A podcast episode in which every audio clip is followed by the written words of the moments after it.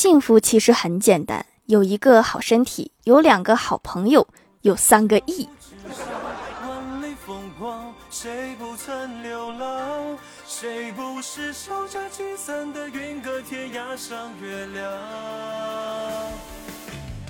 Hello，蜀山的土豆们，这里是甜萌仙侠段的酒欢乐江湖，我是你们萌豆萌豆的小薯条。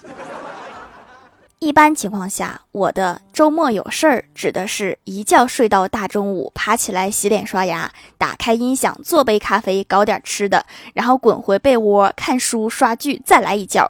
唯一的外出活动可能就是下楼和朋友吃个饭，喝杯奶茶，顺便丢个垃圾。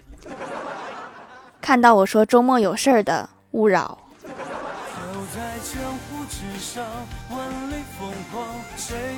早上吃完饭，去网上找素材，然后就看到一个帖子，楼主好像是在夸自己的媳妇儿。我媳妇儿有一个爱好，喜欢帮人掏耳朵。还记得那年晚上，她帮我掏耳朵，掏啊掏啊，突然媳妇儿就调皮的跟我说起了哑语，有时候还比手势。就这样一过就是五六年了，媳妇儿还是调皮的说着哑语。你去医院看一下吧，不会有人突然跟你说哑语的。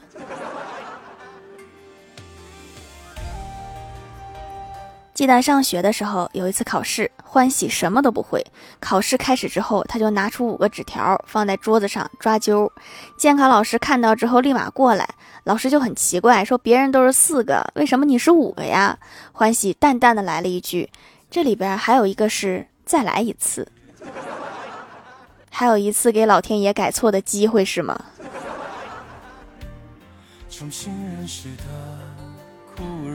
我老舅十年前毅然以六十多万的价格卖掉了自己的房子，拿着这笔钱去创业。经过十年的努力打拼，公司走上了正轨，赚到了四百万纯利润。然后他用全部的利润加上部分的银行贷款，终于又把自己当初卖掉的那套房子又买回来了。你说你这十年干点啥不好？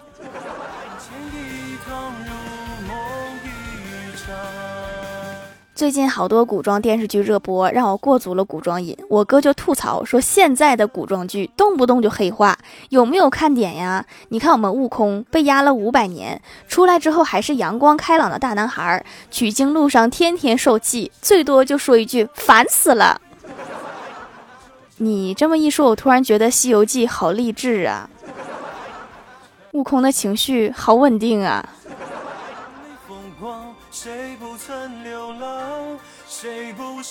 昨晚欢喜给我打电话说吃饭忘记带钱，让我去救场，不然只能刷盘子。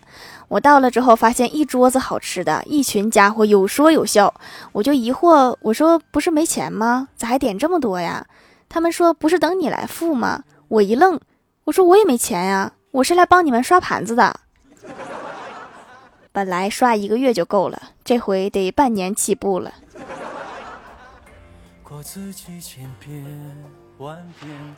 最近天气不热了，领导说要我们早上到公司，先到楼下跑一圈，运动运动再工作。然后公司领导带队跑着跑着，小仙儿就摔倒了。领导问你怎么回事啊？小仙儿说绊倒了。领导又问绊倒了。这光溜溜的大马路，你被什么绊倒了？小仙犹豫着说：“被，被被斑马线绊倒了。”你真敢说呀！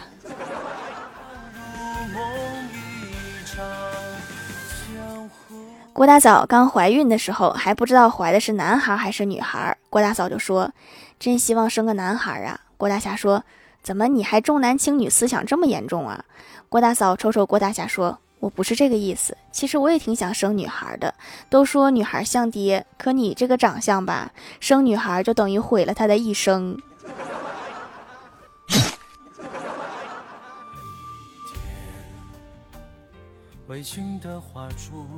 郭大嫂和郭大侠去逛街，逛了两个多点儿，啥也没买就回家了。回到家之后，郭大嫂对郭大侠说：“侠侠，我觉得你好抠啊。”郭大侠说：“我很严肃的纠正你一下。”有钱舍不得花才叫抠，像我这样的叫穷。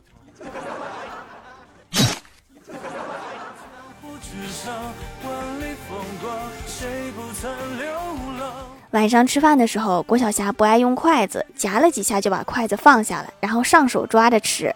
郭大侠见状就教育儿子说：“郭晓霞，如果我像你那样手那么脏就吃饭，你会说什么？”郭晓霞说：“我应该懂礼貌，什么也不说。礼貌都用在这儿了，是吗？”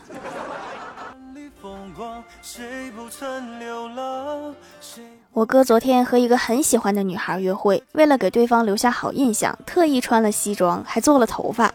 然后见了面，我哥找了一个话题，和对方聊了三十分钟，关于猴子为什么打不过刘备。然后到现在，我哥还没有收到女孩的回复。我让他回想一下，是不是哪里做的不好？我哥说，唯一能想到我在约会中没有做好的地方，就是，也许我没有更详细的和他讲明白，为啥猴子打不过刘备。我觉得问题就出在你这个选题上。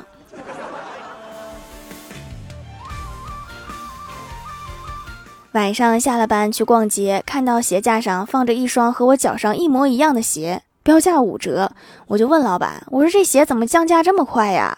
我前几天买鞋的时候都不打折。”老板郁闷地说：“这两只鞋，一只三十七，一只三十八，不知道哪个傻子拿错鞋了，不知道回来换。”我心里一惊。偷偷瞄了一下脚下的鞋号，这个时候我还是跑吧。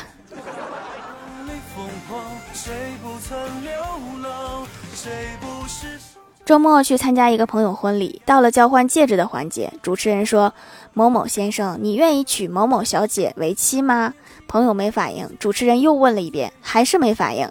宾客开始议论纷纷，新娘子抡起拳头就给了他一下。朋友赶紧求饶说同意。然后新娘问他为什么半天不说话，朋友说：“我只是想看看有没有人抢亲。”你是不是后悔了？不想娶了？晚了。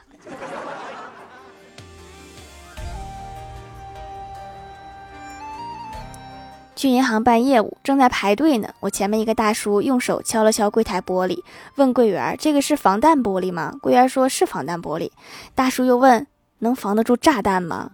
柜员吓得脸色苍白，说：“不能。”然后大叔从兜里面掏出一对大小王，贴在玻璃上说：“炸！”然后二十秒之后，只见柜员怯怯地说了一个字：“过。”那我是不是应该说一个要不起才行？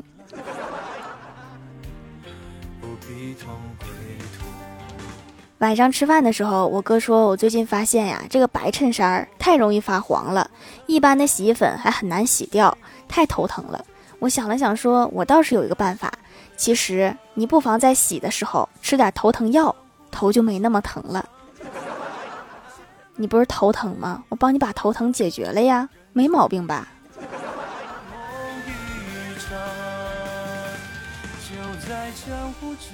嗨，蜀山的土豆们，这里依然是带给你们好心情的欢乐江湖。喜欢这档节目，可以来支持一下我的淘小店，直接搜店名“蜀山小卖店”，数是薯条的数就可以找到啦。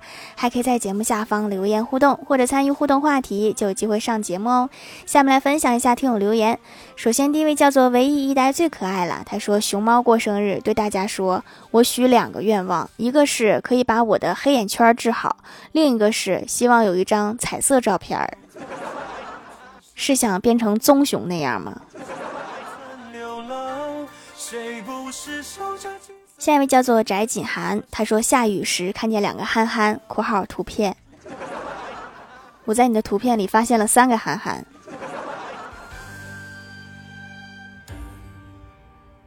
下一位叫做彼岸灯火，他说经理今年四十岁，但是看起来比较老。一天，新员工小伙在办公室聊天，小伙说张经理显得年轻，张经理就让小伙猜猜他的年龄。小伙说你也就刚五十，张经理失望的摇摇头。小伙连忙说那我猜的与您的年龄相差几岁呀？然后那个人说十岁。小伙兴奋的说那您真显年轻啊，您六十啊，我还真不信。你这个马屁全都拍在了马腿上。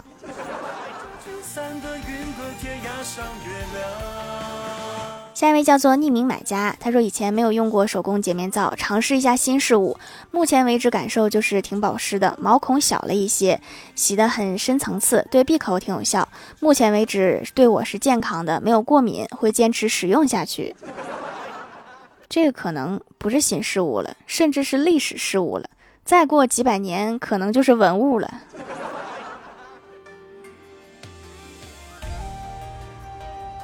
下一位叫做蜀山派薯片酱，他说一位男子站在高楼的顶楼，想要跳楼，警察对他说：“想想你的老婆。”男子说：“我老婆跟人跑了。”警察说：“那你想想你的兄弟。”男子说：“我老婆就是跟我兄弟跑的。”警察无奈道：“那再想想你的孩子。”男子大喊说：“我的孩子就是我兄弟和我老婆的。”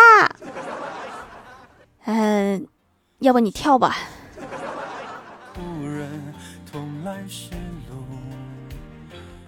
下一位叫做蜀山派白虎堂主虾白虎，他说郭晓霞最近刚学了乘法，正在背一四得四，二二得四。今天跟郭大嫂去超市购物，参加抽奖，抽了一个四等奖。于是郭晓霞和服务员说：“四等奖的奖品我不喜欢，给我换成四个一等奖吧，要不然两个二等奖也行。”这个是学以致用了呀。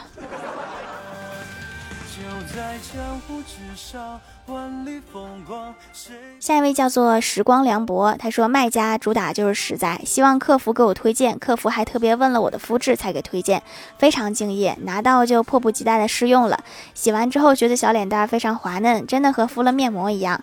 连续用了几天，可以改善皮肤状态，很不错的一次购物。那就坚持用下去吧。下一位叫做帅气的小薯条，他说：“本人姓马，听我父亲说，我出生时天上飘着一朵云，所以我叫马一片。我差点以为你叫马云。”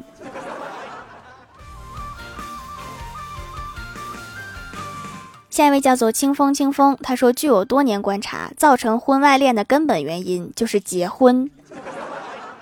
有道理，只要不结婚，就不会有婚外恋。”下一位叫做 “Hello 微燃烟火”，他说：“韦伯望远镜观测发现，时间或许并不存在，这引发了我深深的思考。没有时间先后，那还怎么判定谁是原配，谁是小三儿？你这个想法很危险呐！”评论区互动话题：说说你最近在思考的人生与哲理的问题。M M T H 说：“我是谁？我在哪儿？我在干什么？”这是早上刚醒的时候想的吧？名字都被大聪明取走了。说如何与我妈斗智斗勇？这是一个非常长久的人生哲学。听友三三五八七八五八八说如何让薯条堵我？这个也是人生哲理问题吗？这个其实挺简单的，就是我教你哈，每天找几个段子发在评论区，我基本就会读到你。蜀山蛙说：“日本放核废水以后，人和海鲜到底谁吃谁？”这个暂时还是人吃海鲜的，但是过段时间就不一定了。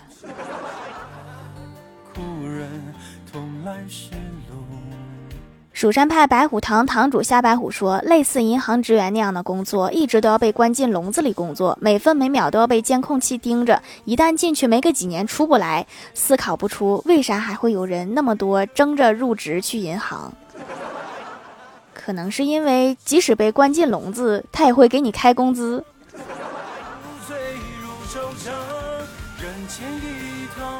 下面来公布一下上周一千零一集沙发是蜀山的蛋仔。